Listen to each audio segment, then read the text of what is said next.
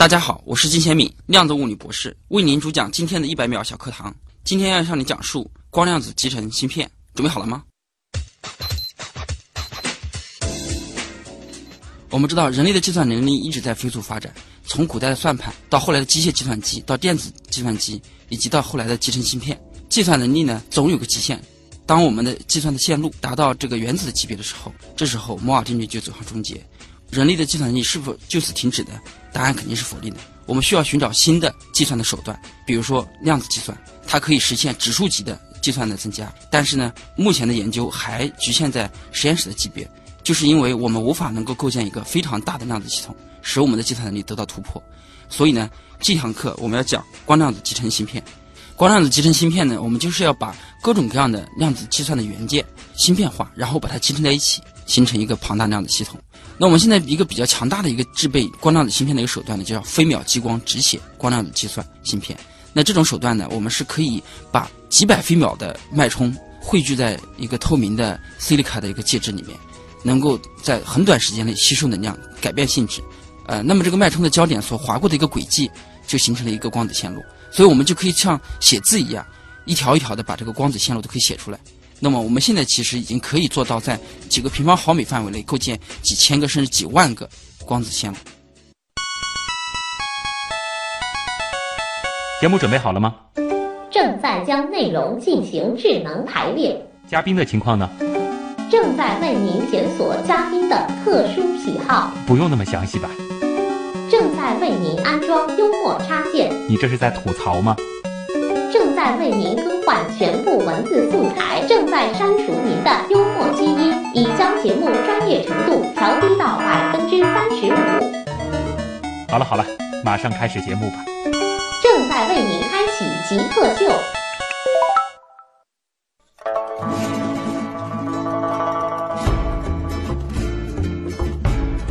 欢迎各位来到本周的极客秀。本节目由上海市科委支持播出。大家好，我是将一系列确定好的问题问给不确定的嘉宾，并且期待他们各种不确定回答的旭东。大家好。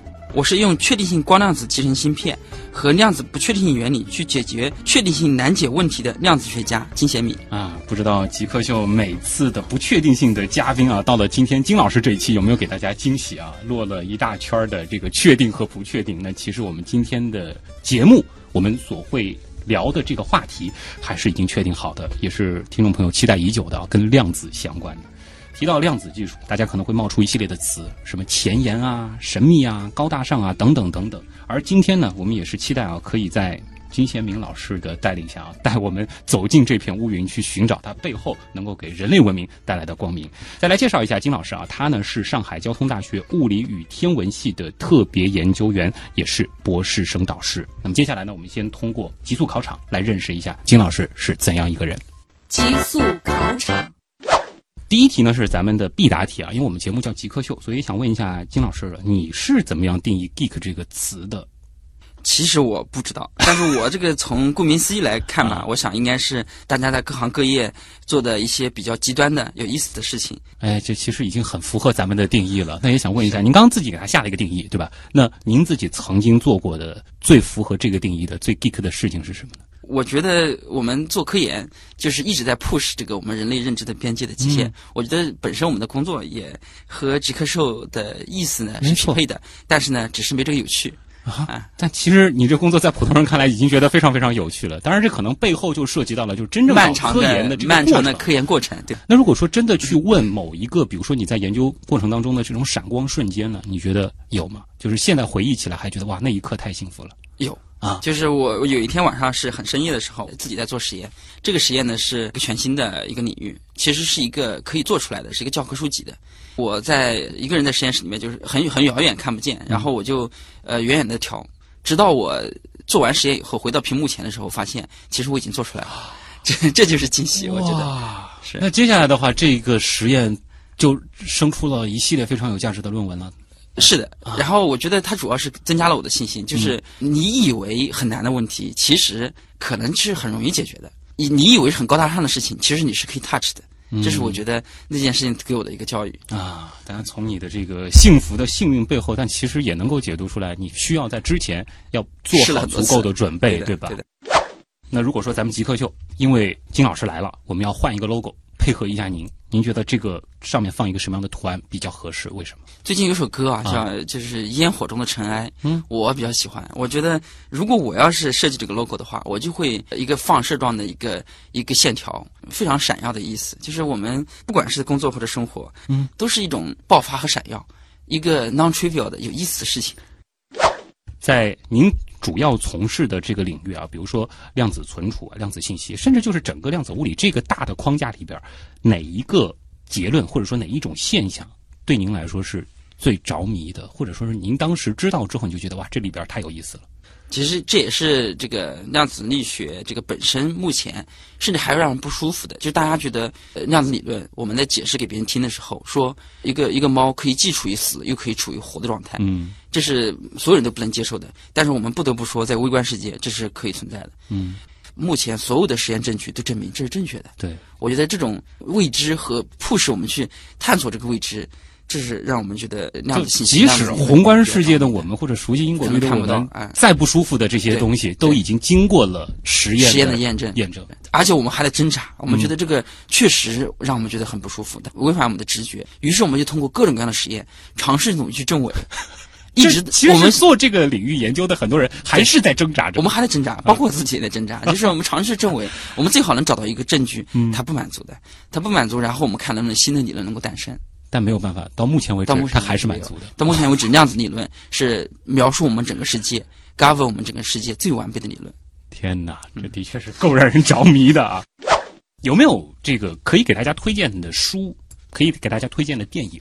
星际旅行吧，我觉得，嗯，就是 Star Star Trek 是吧？星际穿越对吧？星际穿越，嗯对，啊，是是很神奇的。就是我们可能是平常的生活，我们这个世界里面，每天早晨起来上班或者下班，如果你能够在星际旅行里面能够实现的话，就是非常令人着迷的。就是你可以想象，你可以做很多你以前都无法想象的事情，对吧？嗯。当然了，很多人可能想着我怎么用星际旅行去赚钱，但是确实它可以激发无限的可能。啊那，包括量子理论里面，它其实支持这种穿越的可能性。嗯就是如果你有纠缠，这种纠缠如果是在两个这个世界里面，然后呢，你你能够把你的这个物体和其中一个纠缠能够操作的话，那么是有可能能够实现这种超快传送，瞬间，起码可以达到光速的啊。传送，这是可能的，嗯。叫 quantum teleportation，嗯，就是星际旅行里面所看到的那个那这个人的瞬间消失和在另另一个地方瞬间产生，是。这在原理上是可能的。这个其实科幻片里边用这个梗还用的炉火纯青的啊！是的，想打听一下，您最后一个学历应该是您的博士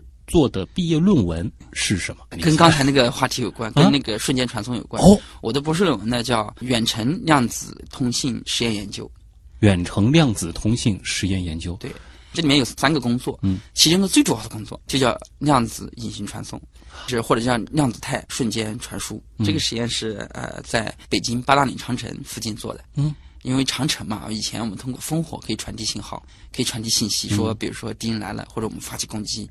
那么我们在那地方呢，正好有一个比较好的一个开阔的地方，允许我们用望远镜在两个地方建立起来这个纠缠，嗯把这个纠缠发送到两两边去，然后我们我们把一个量子态瞬间的传送到就十六公里外的另一点。嗯那么这个实验呢，也是为了后来的这个墨子号量子卫星做前期的验证性实验，所以很重要。因为从地面到卫星呢只有几百公里，但这几百公里呢损耗呢，我们可以想象可能是不是很大呢？嗯，其实不是的，因为往上以后呢，越来越接近卫星以后呢，就是它的空气变得越来越稀薄，对光的损耗越来越小，所以呢，从地面站到卫星的损耗只相当于水平的大气的损耗的五到十公里左右。嗯那我们演示了一个十六公里的话，就是大于这个等效厚度了，对不对？嗯所以呢，我们就验证了就是基于卫星开展量子通信，或者是全球量子通信的可能性。嗯。所以这个工作也很重要，很有意思吧？当然，这里是不是还得和这个普通人做一个解释？因为有的人可能听到这样的会觉得，哎，是不是违反相对论了啊？感觉信息在一瞬间传输了。对我刚才说，至少可以达到光速，嗯就是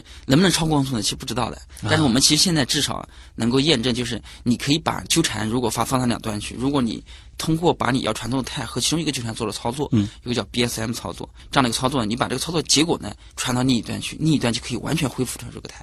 嗯那我们可以知道，这个传输过去，你需要传输这个经典信号吧？对那我们传输经典信号的速度是什么呢？是光速。光速。所以呢，目前我们来看，它是只能达到光速，嗯这是虽然感觉上好像中间的某个部分它超了光速，但事实上信息它本身还是至少还要把信息传过去。光速的这个对尺度里边。对的对的嗯，感觉后边能展开很多啊，咱们先卖个关子吧。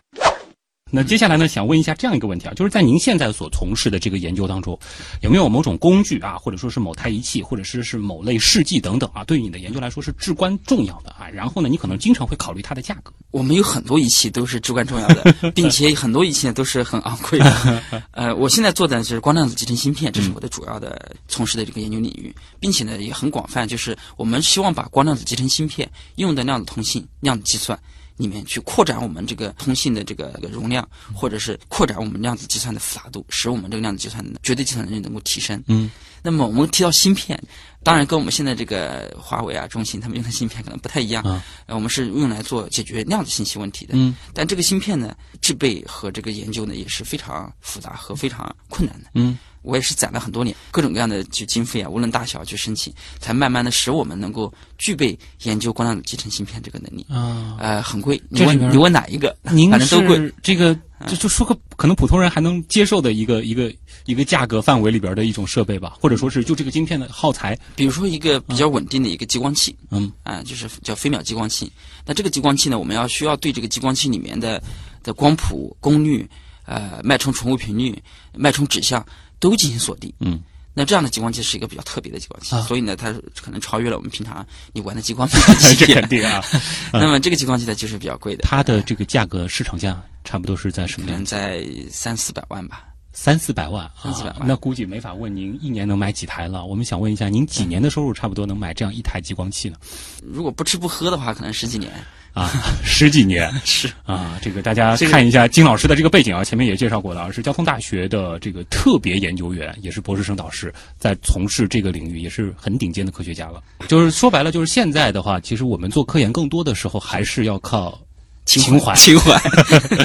但可能其实如果说，因为现在其实我们在讲这个产学研的这个联动，如果说这个技术它真的攻关下来了，是它之后可能能够带来的这个未来，无论是经济方面的还是其他方面的这个预期，还是非常非常广阔的。我想是很重要的，就是可能特别早期的时候呢，嗯我们需要跟上，然后呢，中期呢是可能需要产业化，需要发展，不然的话，就是可能到最后已经成熟阶段的时候呢，基本上就没有机会了。是对，但其实它的重要性就是可能一开始大家想到的是我们的国家，嗯我们不能够把这个比较重要的将来或者有战略意义的东西呢，自己没有主动权。嗯那么可能呃回报有没有经济回报呢？有，就你现在就有。我们其实有透露一下，其实也有很多人在投投我们这个、嗯我我所带领这个团队这。方面投入其实对的也是对的比较大的。对对，但是这个领域呢进步非常非常快，就是不是卖个关子啊，到目前为止都没有就是不为所动，甚至在我们这个仪器已经搭建的差不多的情况下，嗯有一些比较重要的问题是需要非常专注的去解决的你。还是需要把这个基础打扎实。打扎实了，其实我们现在技术也很扎实了，嗯但是有几个非常非常重要的事情呢，我们希望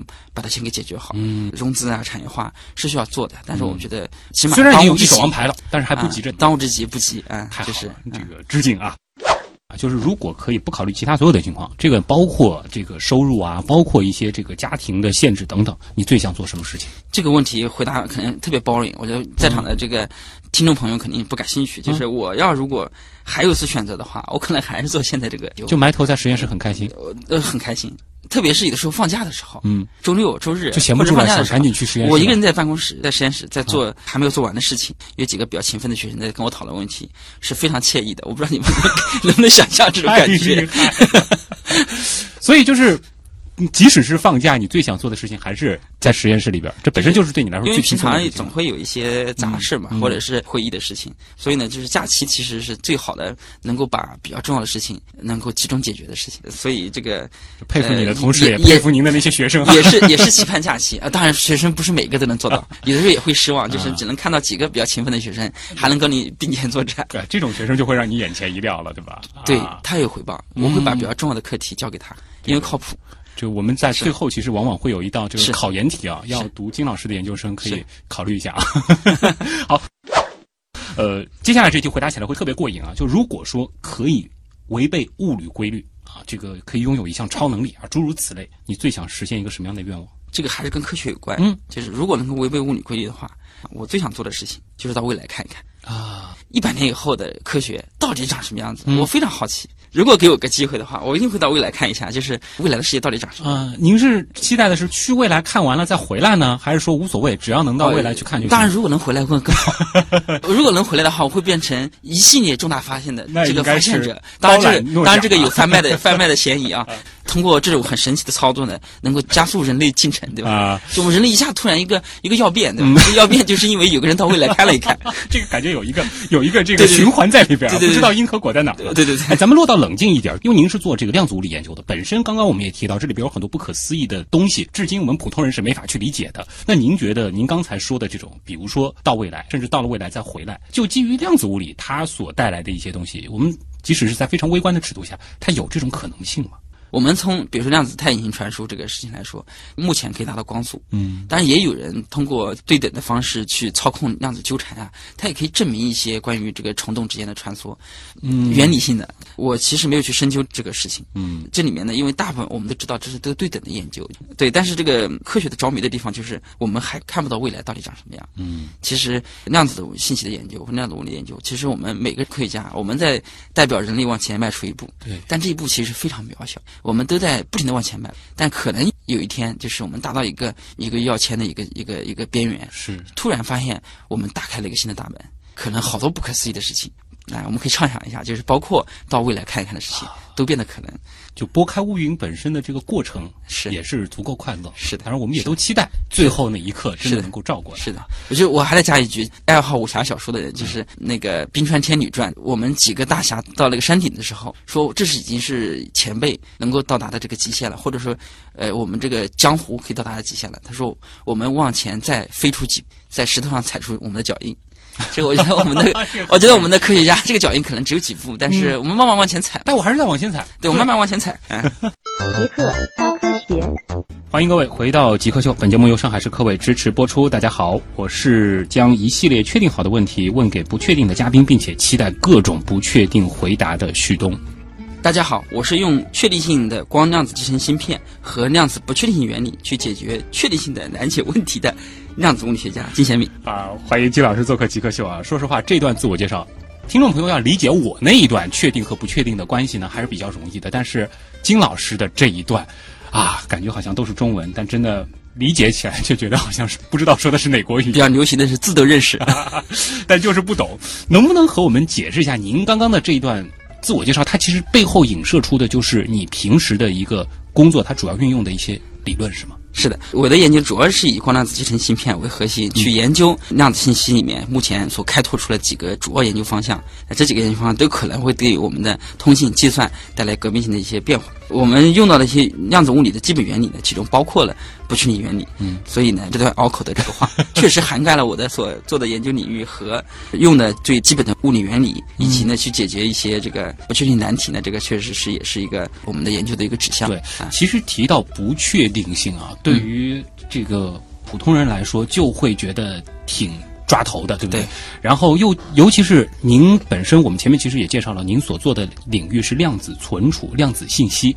我们在谈到信息，尤其是传播的时候，或者说是这些信息要把它存储的时候，这东西它本身是不确定性的。这何谈存储和准确的传播？这个东西的背后，它的这个逻辑到底是怎样的？能和我们简单的梳理一下？对，这个不确定性是指这个量子的状态，它是不确定，它可能处在两种状态的叠加。这是我跟我们的观点是违背的。我们的观点是经常看到一个确定性的东西，就是非此即彼。那么量子物理里面可以出现既是此又是彼这样的一种叠加状态。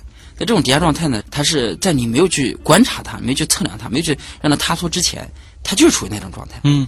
甚至它这种叠加可以还可以偏这边多一点，或者偏那边多一点。嗯。但是呢，你去存储它的时候，你去传输它的时候，你都没有去 touch 它，你没有去破坏它，它是可以存在的。但是如果你去测量它的话，你想知道它这个演化的结果是什么的时候，那它是可以探索到其中某一种固定的状态上去。嗯。但是没有去测量之前，它都是可以处于叠加状态对。如果说是在传输的这个过程当中，它都是不确定性的，它都是所谓的叠加态的啊，非生即死或者是非一即零的这样子的一个状态。它是确定的不确定性。确定的不确定性比。如说，嗯一种黑和白的叠加，那么如果是相等的，就是一半黑一半白，这是一种叠加。那还有一种呢，三分之一的黑，三分之二的白，嗯，这是另一种叠加。当我传输第二种，就比如说三分之一黑，三分之二白的时候，它就是一直处于这种三分之一黑，三分之二白的状态，哦。所以是一个确定的不确定性。那反过来就是说，我传输大量的这个三分之一黑、三分之二白的这个这个量子的时候，对。然后我再对它进行测量，对。那出来的这个哎，就符合我们之前设定的这个概率分布了。对的，就你一次测量的时候，你会发现，你有的时候得到是黑，有的时候得到是白，然后你换一种角度去看它的时候呢，你会得到另一种结果。嗯，但是我们有个叫量子态层析，叫 quantum state tomography，这种方式呢，你就可以对这个态啊从多角度去看它。嗯，当你多角度看完了以后，你可以把这个态的叫密度矩阵可以重建出来。啊，可以把这个态完全重现出来。重建出来以后，你会发现，哦，它是精确的三分之一黑，三分之二白，所以它是一个其实是个非常非常确定的状态。啊，只就是看上去是不确定的，这是看单个的时候。是你单次测量的时候，它可能是不确定的。但如果你各个角度去看完了以后，你就发现它是一个确定的不确定性。嗯，所以它还是在一个我们普通人比较喜欢的确定的这个状态下，完成了信息的存储、传输这样一系列的。就这个刚才这个确定的不确定性呢，其实是一个非常准确的描述你刚才这个问题的。我觉得很有意思，是今天才发明的。就刚才我们这个做这个这个节目，我才、好我才想到这个词。这个词其实描述它描述的很好的。嗯，我们量子物理经常会有这种词会冒出来，嗯然后把别人给弄晕。哎呦但其实不是故意的，真的是描述这个状态，描述你这个问题最好的回答。太棒了！极极客秀这次结出了一个重要的成果啊，确定确定的不确定性性，这个我觉得就可以用来作为我们这一期节目的题目了啊。是，呃，那刚才其实把这个基本的一个概念啊，大致我相信可能让一部分的听众有一些理解了。那接下来其实就想问一下了，这样子的方式或者说是这样子的技术，它能够带来和前代的这个技术相比怎样的革新，以至于那么多的资源想要投进去攻关呢？对，量子物理其实它已经驱动我人类这个一的一大技术进步了，就是我们称为第一次量子革命。就当量子理论产生以后，后来就导致我们的激光器，导致我们的就现在这个集成芯片、半导体工艺、半导体技术，使我们现在这个信息技术飞速发展。所以呢，它其实已经导致了一次的就是技术革命，我们称为第一次量子革命。现在呢，我们现在量子信息学呢研究的呢，其实是我们称为第二次量子革命。嗯。它已经超越了以前我们对原子的认识，对这个微观世界的认识。它是希望能够把一些量子力学的一些最基本的原理，比如说刚才说叠加原理、不确定性关系，都给给利用起来，然后去做好几个方向，比如说可以实现所谓的绝对安全的或者是无条件安全的量子通信。嗯，就这个其实也是人类几千年追寻但是没有实现的。对，就是 A 和 B 通信，绝对知道没有第三者 C 在中间窃听。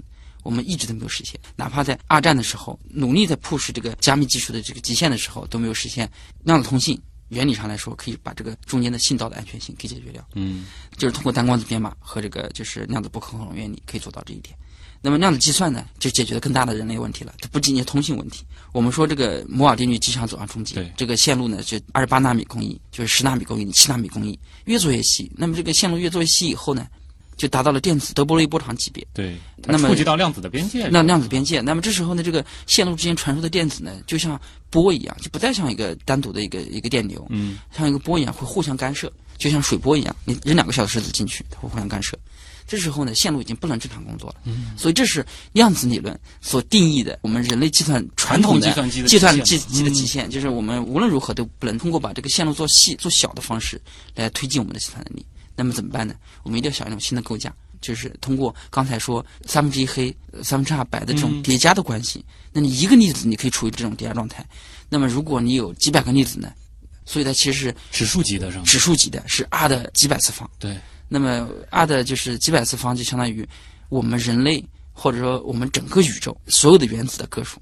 哇，所以这个是非指常可怕，这个指数是非常可怕的，而且我们只需要几百个所谓量子比特，几百个人，我们称为逻辑比特，就可以工作的、可以工作的量子比特，几百个，它所表达这个太空间的个数，就达到我们整个宇宙所有原子的个数。嗯也就是说，传统的方式啊，用一个原子来制造一个计算单元的话，你用整个宇宙的这个原子。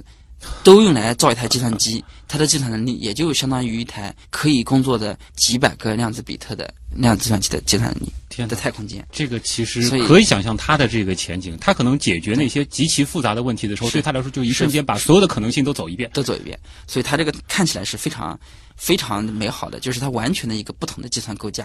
我们是不是把东西做小，而是我们在走一种不同的，就是叫指数级的计算能力。当然了，我补充一句啊，因为这个要严谨一点，觉得它很难，对，真的很难，否则的话，我们熟悉的这个世界早被早被颠覆。颠覆的，就完全面目全非了，可以说是。欢迎各位回到极客秀，本节目由上海市科委支持播出。大家好，我是平时要将一系列确定好的问题问给不确定的嘉宾，并且期待各种不确定回答的旭东。大家好，我是用确定性的光量子集成芯片和量子不确定性关系去解决确定性难解问题的量子物理学家金贤明。啊，欢迎这个天天在研究这个确定的不确定性的金贤明老师做客我们极客秀啊，也是分享了极客秀有史以来最长最绕的一段自我介绍啊。大家现在对金老师应该已经非常熟悉了啊。那么这里其实我们也非常的好奇啊，就是您最早是一个什么样的机缘巧合进入到物理啊，尤其是量子物理这个领域的研究和学习的？还是好奇心吧，就是你特别想知道别人不知道的东西是是什么，我觉得是这样的。对这个量子物理和量子信息感兴趣呢，其实是比较晚的，直到做了研究生的第一年的下学期正式开始。我您本科学的是我本科也是物理，就是但是呢物理啊，也就是上上课也打打工，然后就是过的一个很普通的一个本科。嗯直到我研究生的时候呢，在上学期还想着，嗯，我在做一个跟产业有关的，我以后找工作去南方，可能生活所迫吧。但是直到下学期以后，我们真正的能够进到实验室里面去玩一些枯燥的东西，在枯燥中呢，能够产生惊喜的时候，能够探索未知的时候，然后自己发现，那是我人的转折，就是我发现那是我想追寻的。对，前面其实问过您一个惊喜的瞬间啊。对那如果说你刚才描述的这一个转折，那个点还记得吗？就是那个点那个点没有了，是一个慢慢的过程。可能很多观众也有孩子，我觉得教育孩子也是，就是一开始不要谈兴趣。嗯，我们当时就按照导师说的去泡实验室，你泡着泡着以后发现这东西很有意思，嗯，是你感兴趣的，是你想追寻的。所以呢，就是一定要先懂得了很多东西了，你才谈兴趣。嗯啊但也有很多可能泡实验室的，泡着泡着觉得它更没意思了，就到别的地方去。我觉得没有用心吧，我觉得科学是很让人着迷的。从研究生的第一年的下半年开始，基本上你就已经确定好了，对，那是我人生的转折，嗯，就觉得就就是就是觉得这是我这一辈子做研究、做学术就很过对瘾了，这我想追寻的。啊。在这个后面的一路，其实是相对来说还是您回头看看比较顺利的。科研上来说，方向来说是坎坷的，嗯，呃，但是呢，你回头看来说，应该是顺利的。坎坷在什么地方呢？就是我也在导师的建议下，反正就是换了好几个方向，从量子通信到量子存储，到我在牛津的时候做光量子芯片。每进入一个方向，大家都知道隔行如隔山，嗯，你要去学习，你要去从小学生开始做起，就算坎坷吧，就是就虽然都在量子的大的这个框架下面，嗯但我是每一个细分彼此之间的关系是很远。差别还是很大的，啊就手段的各方面都很多，差别很大。嗯，就是你刚进入一个领域的时候，都觉得自己像小学生一样，其实你的同事都很厉害。但是呢，就在这个坎坷的过程中呢，也是慢慢的融会贯通啊。然后你最后有一天你会发现，你开会的时候，你在跟学生讨论问题的时候，你在设计自己课题的时候，你会发现自己对你还蛮自信的每一块儿都有些了解，然后也有对自己专精的领域，也不是一有些了解，都做了两三年的。对，都其实了解的会比别人要深入很多。对，，从不顺利到顺利吧，从坎坷到顺利，那对于就是现在的可能有十年的漫长时间。量子信息或者是量子存储啊这些研究领域来说，就是要你这样子背景的这样的人才，是不是说是会需求量比较大呢？就是如果有这种各个领域都接触过的人，可能会比就在一个领域待的时间长有优势呢。我觉得还是必要的，就是你要促进各学科交叉，嗯不敢说人才啊，就是你已经是人才了但，是 但是嗯就是确实需要就是多学科交叉，就是不能够只就是只盯在自己擅长那个领域，然后修修补补，还是要在学科交叉的过程中呢，能够寻找这个新的机会。我觉得这个还是蛮重要的。嗯啊，我将来也会鼓励我的学生在博士后期间去勇敢的去尝试一些新的东西。嗯当然，我们也不能就是朝三暮四啊，我们就一直在换，一直在换，我觉得也是也不合适的。嗯可能换个两三个方向，然后尝试把两三个方向能够融会贯通起来，能够做一些从来没有人做过的、从来没有人想过的，我觉得这就可以了。对。那么回到您现在着手在做的事情，包括就是和团队一起着手在公关的一些方嗯向，就是这些技术它能够实际解决一些什么样的我们当下可能看到的比较困难的问题吗？我们现在做的都是非常特别的。哦，我回国在交大做的事情，我拒绝就是做我之前的博士生导师的，就是他也很厉害，我很崇拜他，嗯就是潘建伟老师。呃，也拒绝做我在牛津的从那个小组做的就是严格一样的东西，就是呃，我们那个组也很也很厉害但，说起来都是很热、很前沿，我也大家很很关注的领域啊。我现在也没有离开我的领域，但是呢，我的做的这个方案方法和这个系统和我的这个未来的这个科学指向都是不一样的，嗯，甚至还有风险的。我做那个芯片的方式，就是和我在牛津做的方式都不太一样。嗯，我们牛津做的叫 UV 直写，就你写出来的芯片是单层的。嗯，那我觉得我构想了好多科学想法，高维空间的。那我觉得我要做三维集成的。其实这个没有经验的，我们这个你如果看看我的这个经历的话，你会发现我们前三年都是沉寂的，嗯，但是我们今年呢，好几个比较有意思的成果。我们同行也看到我们的成果，我们也很高兴。举个例子，就说我们量子计算，我们不能够做到就是呃复杂。那我们这个现在做三维集成的光量子集成芯片呢，我们可以不仅把它做复杂，而且呢，我们还可以做到三维上去。三维其中有一维是时间维度，就是往前飞行的时间维度。嗯。那么二维呢是一个叫 special 的 two D。空间二维的这个这个结构，那你想，这空间二维就像一个画板一样，你可以在上面做任意的这个设计，所以它允许我们在做一些基于这种方式直接的去模拟一个具体问题，或者直接去做一些执行一个具体问题，做搜索呀，做排序啊，做这个优化呀这样的东西。就是这些所谓我们可能平时讲的这个编程的东西，是直接在芯片造的时候，我们就给它，我们就给它就是 design 和 fabricate 好。嗯，我们除了可以把这个量子通信的这个通道给做的很多，做成阵列化的，解决通道容量的问题，就可以把量子通信呢，可以从一条线路可以做到几十条线路，它的接收都可以用我们芯片来接收。嗯，那这就结束了吗？不是的。比如说我们最近在做，我们刚才说我们可以对等的星际旅行，对吧？那我们可以对等去做一些别的东西，什么呢？就是我们可以把这个芯片的这种各个节点的互相耦合呢，去调制它的互相耦合的分布。我们可以构建出一种对等的，比如说天体，比如说对等的黑洞。哇！对吧？所以我们就开玩笑说：“哎呀，我们吃完吃完午饭以后，回到实验室，我们做一个黑洞出来。我们可以做一个对等的黑洞。那么做对等黑洞呢，这是结束了吗？我觉得没有结束。我们希望对这个大统一理论、对量子力学和这个广义相对论结合，我们做一些贡献。就是什么叫 quantum gravity，就是量子重力学。量子重力学这是一个非常难研究的。我们可能用天文学手段看遥远的星体，比如说霍金辐射啊，这个超辐射这些现象。”但是呢，我们就快速成一个问题，就是有一天我们能够星际旅行了，我们可以飞到黑洞边缘，我们的人可以带着我们飞船一起进黑洞的话，我们现在这些物理运行规律，在黑洞里面到底长什么样？对这个呢，现在天文学手段都没法探测，嗯，因为我们只能看对这个黑洞进行拍照，对不对？就算把宇航员扔进去了，信息也出不来。它信息出不来，所以现在没有任何的手段可以去探究地球上所具有的量子系统进入了黑洞以后，它到底是怎么演化的。而且黑洞又是一个统一了宏观和微观的一个奇怪的地方。在奇怪的地方。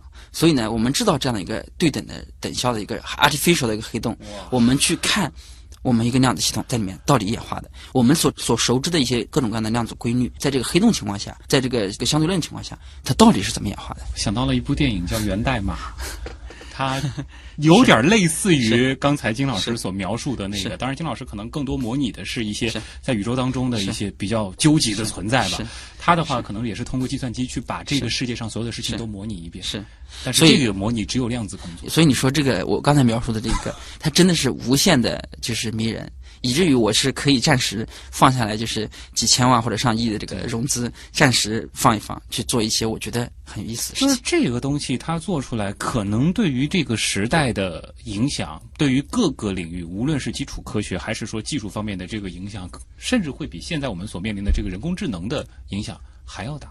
因为我们来认识这个宇宙的，对，是 的确是，仔细想一想，这个背后前景很大，同时又会觉得好像会让人感觉到当下我们的渺小。渺小。这里是正在播出当中的极客秀，今天做客我们节目的极客金贤敏是上海交通大学物理与天文系特别研究员、博士生导师。我们一小段广告之后呢，会进入问题来了啊。接下来呢，也来听听看网友对于金老师所研究的领域有哪些好玩的问题。问题来了问，题来了，问题来了，第一个问题呢，来自吉贤庭长啊，他提到的这个问题，我们前面其实也提到了其中的一个名词啊，量子隐形传态是怎么一回事儿？是科幻片里面说的瞬间移动吗？其实这个方案的灵感呢，也是来自就来自于科幻片，啊，当然科幻片呢现在也在依托这个量量子理论的说，你看这是可能的。其实呢，这个他们是互相的，我我其实没有找到源头，到底是谁先开始的。嗯但是这个量子进行传态呢，这个方案呢是非常严谨的，是 IBM 的量子理论物理学家就提出了这样的一个方案，就是说如果就是 A 和 B 之间能够分享这样的一个量子纠缠的话，按照爱因斯坦所说叫 spooky action，就幽灵般的关联的话，这种关联如果一旦制备好了、分享好了的话，那么 A 呢想把一个它的这个态传送给 B 的话，它不需要把它这个状态本身传送过去，他不需要把它真的实体给传送过去，他只要把这个实体和他手上的这个纠缠做一个叫贝尔泰分析这样的一个操作，然后把这个测量结果呢打电话，你可以光纤传输，你可以告诉 B。B 就可以对其中一个纠缠光的做一个一个操作，就可以把这个 A 强传的态完全恢复出来。所以一个比较拗口，当然我们今天刚才自我介绍也很拗口，对吧？就是量子隐形传态呢，它的是实现了一个什么样的功能呢？就是把一个物体或者把一个物体的状态传送给遥远的另一方，但却不传送这个物体本身。嗯，这个其实是很抽象啊，但是我们看到过一个类似的这个比喻，但是它其实没有办法很恰当的去描述它真正发生了什么，就是类似于两个盒子，我打开了我的这个盒子，看到里边是黑手套了，我就知道你那边是个白手套。你刚才说的问题呢很好，就是关于纠缠的，但纠缠的又是变成我们这个经典的物理世界的理解，关于纠缠什么样子。说那你说这笔纠缠不很简单吗？嗯我就知道很多白手套和黑手套，让 A 和 B 之间分享这个白手套、黑手套就可以了，是不是呢？其实不是的。这个纠缠呢，是说我不仅在黑和白上呢是关联的，它在其他的空间上面，如果你去投影的话，它都是满足关联特性的。也就是说，我们刚才说那个猫可以是，呃，三分之一白，呃三分之二黑嘛，对吧？好，你现在搞成手套了，其实都是一样的啊。都是一样。那我们现在说黑手套嘛，就是当第一个人打开盒子以后，发现手套呢，它不是白的，也不是黑的，它是三分之一黑，三分之二白。然后呢，如果是反关联的纠缠啊，B 打开以后就会发现它是三分之二白，三分之一黑，明白我意思吗？就是它可以是全角度、全空间的这种反关联关系。嗯当然这个纠缠也是可以正关联的，有一种叫四个贝尔态，只要他说是一个正关联的纠缠的话，它在所有全空间都是正关联的。如果说反关联纠缠的话，它所有空间都是反关联的。嗯，就是利用这一个，然后我们让信息对可以交流。对，所以你可以想象，这种手套你是做不出来这样的手套的。对，只有你制造一个微观的粒子光子，可以有相干叠加的东西，你可以做这种全空间的关联。对嗯。如果是这样的话，我们可能可以要加一个这个 n 次元的那个问题啊。他其实就提到了，那为什么就是量子的这个通信一直会谈到它可以做到非常完美的加密呢？它有一个方案叫 B 八四方案，这最早的方案，大概跟打牌规则一样简单。那么简单来说呢，就是单光子或者准单光子去编码这个信息。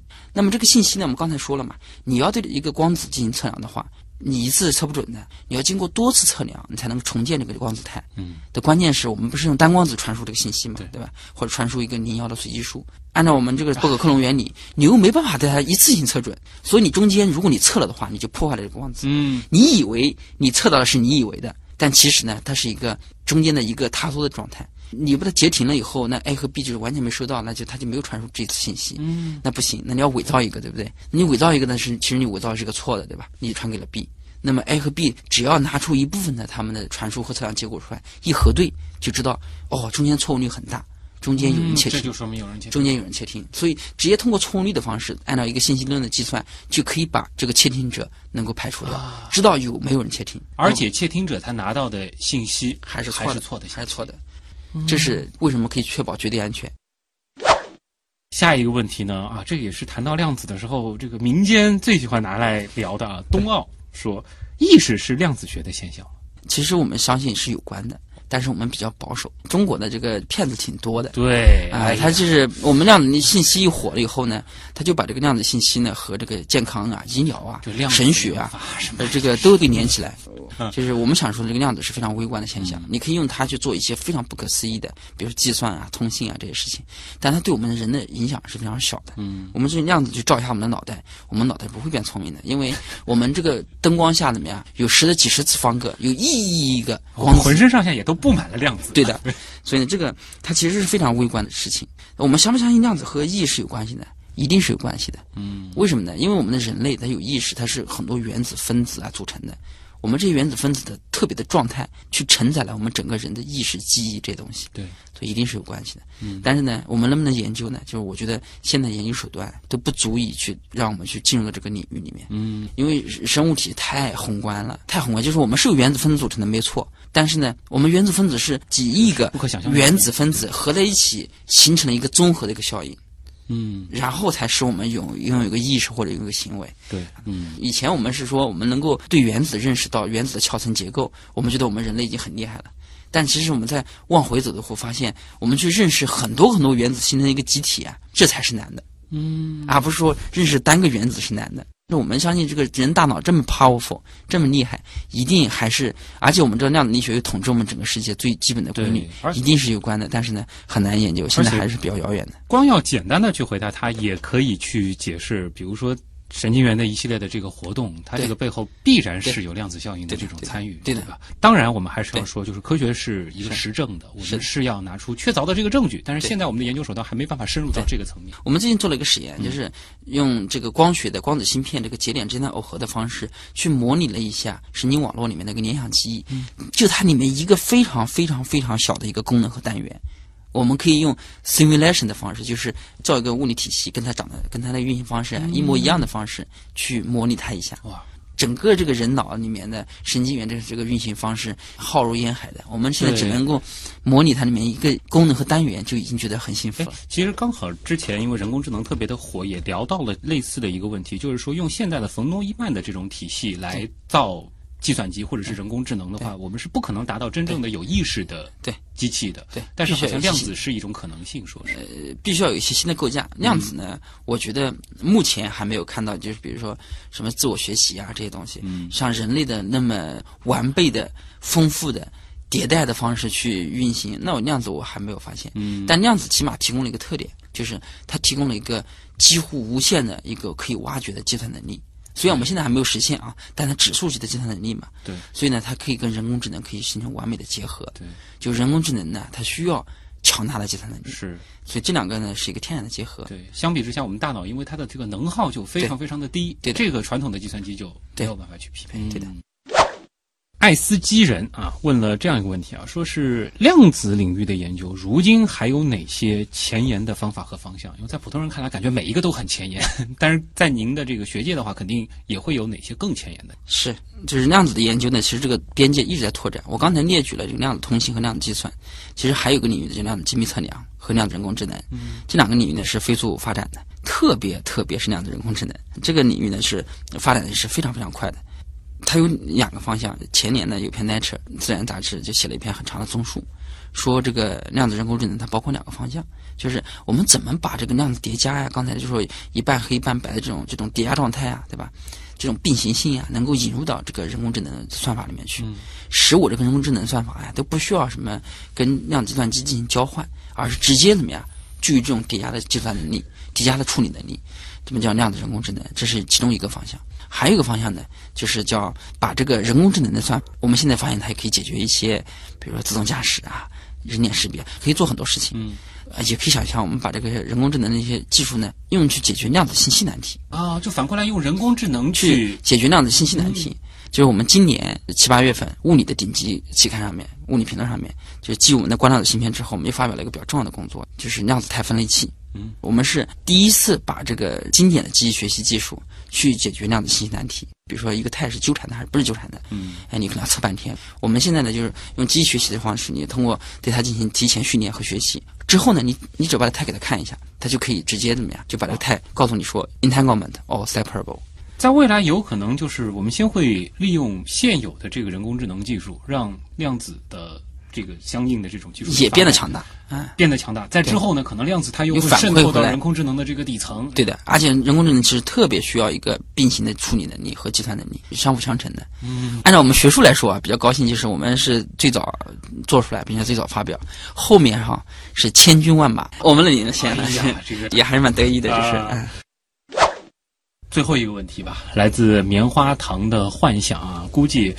尤其是很多的朋友也是今天听了金老师分享了那么多有趣的这个研究的东西，包括大家也都知道了量子它未来依然是不可限量啊。有些朋友可能就想像金老师一样从事这个领域的研究，那他就问了：如果说要学这个领域或者说是做这方面研究的话，要怎么样的本科专业背景？另外就是如果要考您的研究生，您更看重怎样的特质和经历？还有就是就业方向啊，就业前景如何？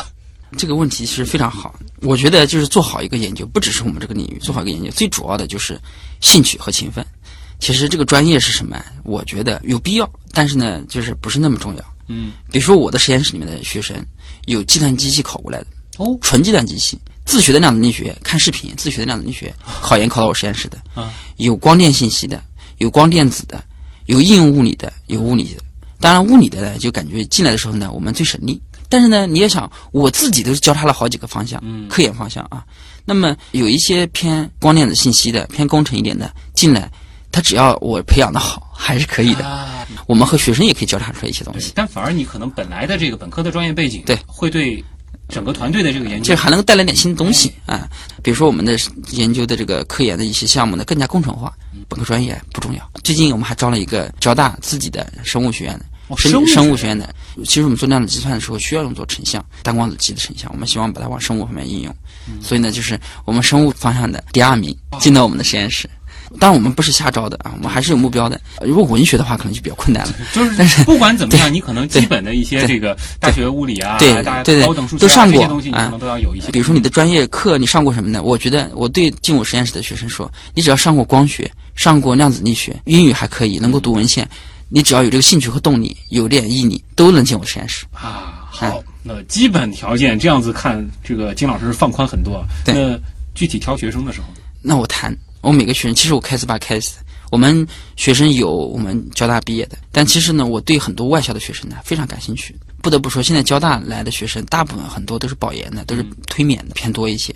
我们来做夏令营的时候，我都会跟学生谈，我都会每个学生谈半个小时，因为我们希望寻找一些什么呀？是不是同路人？哎，是不是同路人就是假你期的时候跟金老师一块儿加班搞研究，很开心的这些，哎这个最重要的。呃，有这方面原因，就还有你人生价值取向的时候，你有没有想做一些 non trivial 的事情？你有没有想着，就是我的人生是不是真的就是挣工资去消费？你还有没有一些别的追求？说，嗯，参加聚会的时候端着酒杯告诉别人说我是科学家，我在做一些很有意思的事情。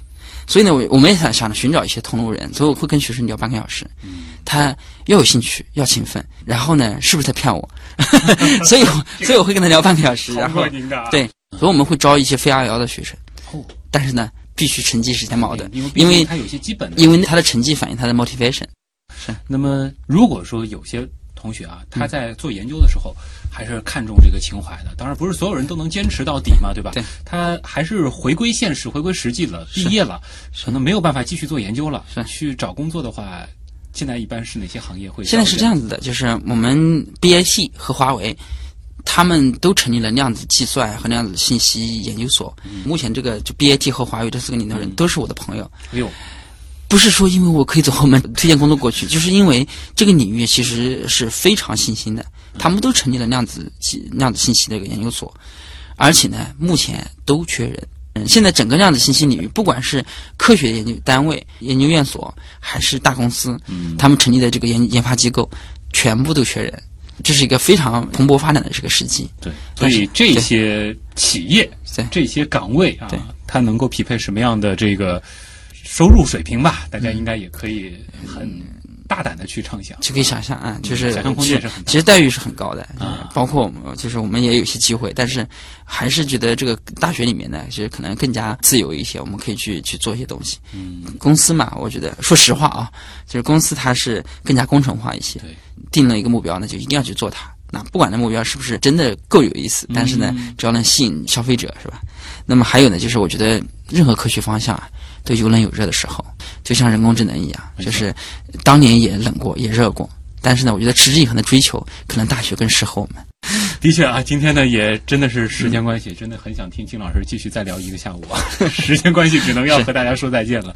呃，谢谢金老师的到来，也和我们讲了很多可能普通人对于量子物理、量子力学、量子信息学等等的一些误会，以及这个东西它未来到底能够带来什么。可能有些还没讲清楚，嗯，这时间不够啊。乌云背后，它可能的这个光明啊，是刺眼的，是极其炫目，是迷人的。对，我们也期待您也可以继续探索啊。好，谢谢金老师。那么以上就是本周的节目，本节目呢由上海市科委支持播出，我是旭东，咱们下期再见。